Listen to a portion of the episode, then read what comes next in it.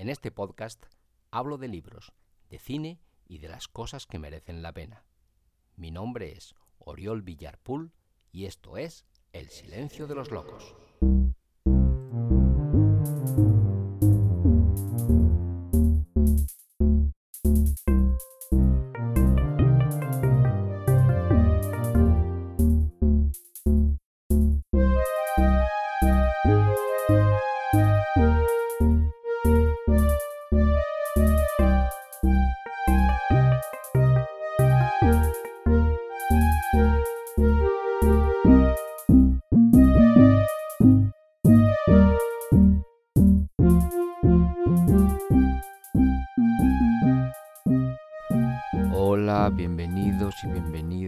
A un episodio más del Silencio de los Locos. En esta ocasión, y a consecuencia de una afonía que he sufrido durante los últimos días, ha venido a mi memoria una época en la que yo estaba a consecuencia de una amigdalitis crónica, estaba enfermo día sí y día también. Por aquella época, mis padres me habían enviado interno a un colegio de frailes situado como a unos 60 o 70 kilómetros de mi casa. Hoy en día esto apenas es una distancia que se recorre en 35 minutos, pero en aquel entonces aquello me parecía una auténtica inmensidad, un océano que me separaba de mi familia. Digo esto porque además de ser un niño, además de estar interno, además de estar alejado de mi familia, esa enfermedad de la garganta me tenía postrado en la cama con muchísima frecuencia. Había en la ciudad en la que yo vivo un doctor. Era un doctor que era chino. En aquella época, estoy hablando de los años primerísimos 80, final de los 70, en San Sebastián no había prácticamente ningún ciudadano que no fuera local. Recuerdo que había un africano que era de origen guineano, de cuando Guinea era una colonia española, que era guardia de tráfico. Había otro que tenía un taller y estaba este doctor, el doctor Chan.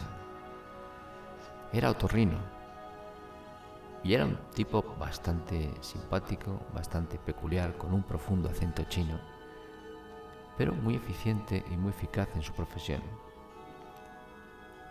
Él tomó la decisión para evitarme una enfermedad prolongada y que podía tener consecuencias de todo tipo, decidió operarme, pero para lo cual debíamos sanar primero la enfermedad, quitar todo tipo de infección y para ello me recetó unas inyecciones de algo que no recuerdo qué era. Podía ser penicilina, no lo sé, no lo recuerdo. Y como he dicho, yo en aquella época estaba interno en el colegio. Cuando yo estaba enfermo, yo o cualquiera estaba enfermo en el colegio, lo que hacía cuando sonaba la música por la mañana que nos animaba a levantarnos, al, encontrarse uno mal debía quedarse prostrado en la cama. Una vez allí, el fraile correspondiente, que era el vigilante del dormitorio, pues recorría los pasillos y caminaba entre las camas, vigilando que todos los niños nos habíamos levantado de la cama y comprobando que todos estábamos en perfecto estado. Al descubrirnos en la cama, él se acercaba y preguntaba ¿Qué nos ocurría? Nosotros, probablemente exagerando nuestro rostro enfermo, carraspeábamos un poco la garganta y decíamos, no me encuentro bien. A lo cual él tampoco prestaba demasiada atención. Como mucho ponía la palma de su mano sobre nuestra frente para ver si estábamos calientes y teníamos fiebre o no, y nos invitaba a quedarnos en la cama. En cuestión de pocos minutos, todos mis compañeros se habían duchado, se habían vestido y habían salido disparados camino del desayuno.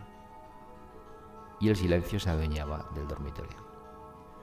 No recuerdo cuánto tiempo pasaba, pero la sensación era que era bastante, hasta que, a lo lejos, por los pasillos, se oían los andales de Fray Lucas. Fray Lucas era el enfermero del colegio. Era un hombre de edad indefinible, un hombre amable, un hombre cariñoso y simpático, con su hábito, con su cordel y con sus sandalias, y con un aro enorme lleno de llaves con las cuales podía abrir absolutamente todas las puertas del colegio, iba recorriendo los pasillos buscando a los enfermos que habían quedado en cama ese día. Yo recuerdo los pasos con una ligera cojera de Fray Lucas que iba andando por los pasillos y el sonido de las llaves que iba sonando como una especie de campana. Crash, crash, crash, crash. Cuando llegaba a una puerta, se oía el ruido de las llaves. Cuando él buscaba la llave en cuestión, giraba la cerradura. Cra, cra, cra. Abría la puerta. Entraba en la habitación. Clan. Cerraba la puerta. Crash, crash. Volvía a girar las llaves y con sus pasos y sus llaves, crash, crash, crash, continuaba acercándose, poquito a poco, hacia el lugar en el que yo me encontraba en la cama. Una vez allí, lo primero que hacía era sacar un termómetro del bolsillo y metérmelo en la boca. Una vez habiendo visto el estado en el que me encontraba, se marchaba y al cabo de un buen rato volvía con el desayuno. Para ese entonces, uno debía haber podido demostrar que tenía fiebre si estaba enfermo de verdad, no tendría ningún problema en hacerlo. Pero si no lo estaba del todo, había que buscar todo tipo de artimañas, mecheros, agitaciones, que pudieran subir la temperatura hasta unos valores razonables, que pudieran convencer a Fray Lucas, que era un hombre curtido en las mentiras de los niños.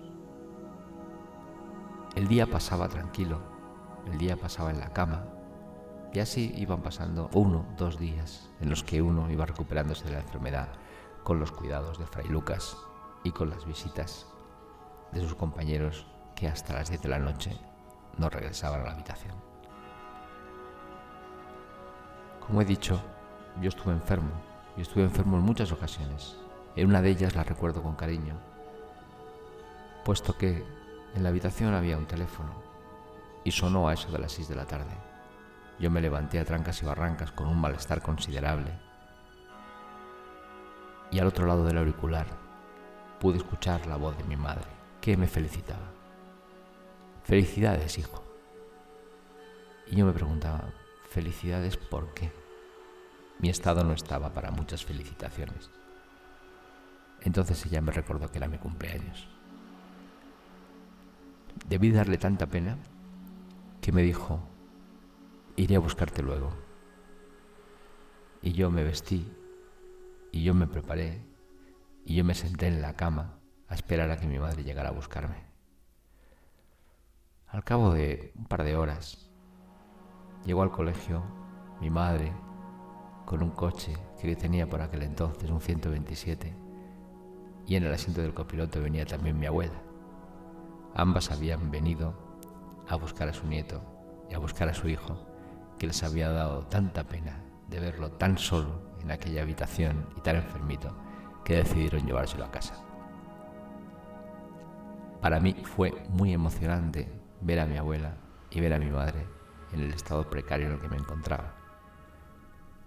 De modo que sin dudarlo cogí mi bolsa, me metí en el coche y regresé con ellas a casa. Tengo el recuerdo de haber llegado a casa aquel día, aquel invierno, abrir la puerta y encontrar mi casa luminosa, calentita, agradable, acogedora, me pareció un verdadero palacio. Y allí me recuperé de mi enfermedad, me visitó el doctor Chang y allí permanecí hasta que me encontré recuperado y regresé de nuevo al colegio, hasta el momento en el que el doctor decidiera que había llegado el momento de operarme.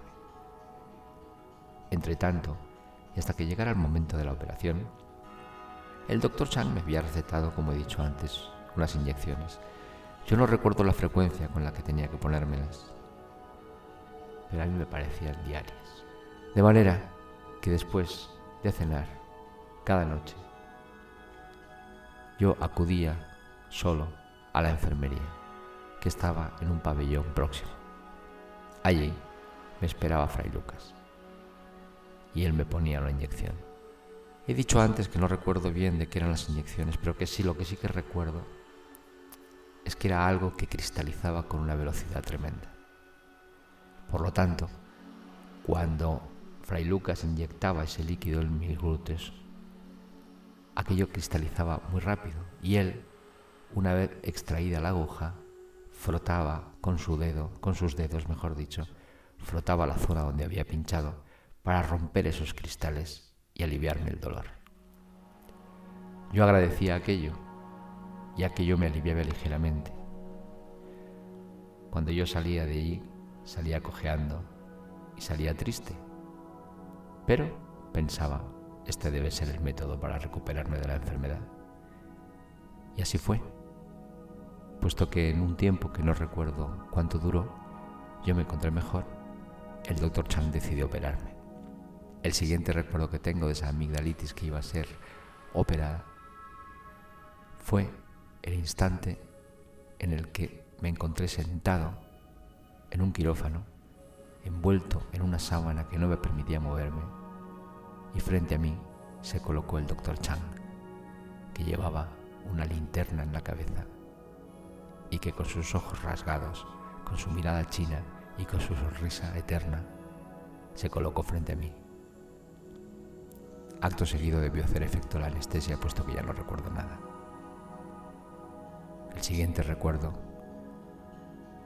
es un viaje a través de los pasillos en una cama en la que yo podía ver esos carteles en los que había una enfermera con su índice de los labios pidiendo silencio y la posterior visita en la habitación del doctor Chang que me trajo en un frasquito las amígdalas para que yo pudiera ver cuál era la causa de tanto malestar que yo había sufrido. Me recuperé como se recuperan los niños, con rapidez, con facilidad, y en cuatro días yo ya me encontraba bien. El doctor Chang, los cuidados de mi madre, las atenciones de Fray Lucas y mi paciencia, imagino, habían salvado una enfermedad que por aquel entonces solía poder complicarse y que no dejó ninguna secuela en mí. De manera que al poco tiempo regresé al colegio, volví a jugar, volví a hacer el gamberro y ya no volví a visitar a Fray Lucas prácticamente nunca más. Vaya desde aquí mi agradecimiento al doctor Chang, el agradecimiento a mi madre y a mi abuela y el agradecimiento a Fray Lucas, sin los cuales no sé si hubiera sido distinta mi vida, mi enfermedad o no, pero probablemente ahora no hubiera tenido nada que contar. Queridos, queridas, con esto me despido. Hasta un próximo episodio de El silencio de los locos. Os deseo la mayor de las felicidades. Muchas gracias.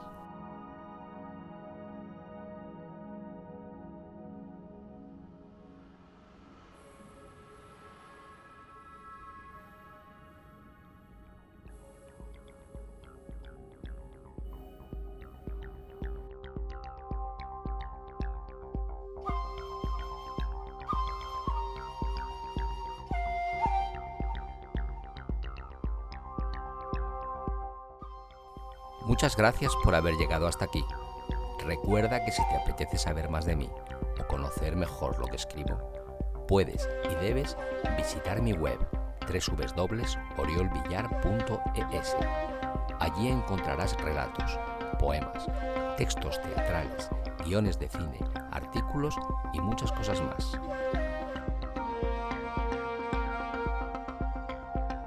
Si quieres contactar conmigo, Puedes hacerlo en Facebook y en Instagram. Escribe Oriol Villar Escritor y allí te estaré esperando. Si te apetece adquirir mi libro Microdolor, escribe en Google Microdolor Amazon y lo tendrás a un solo clic de ti. Si prefieres el correo electrónico, contacto arroba oriolvillar.es es tu opción.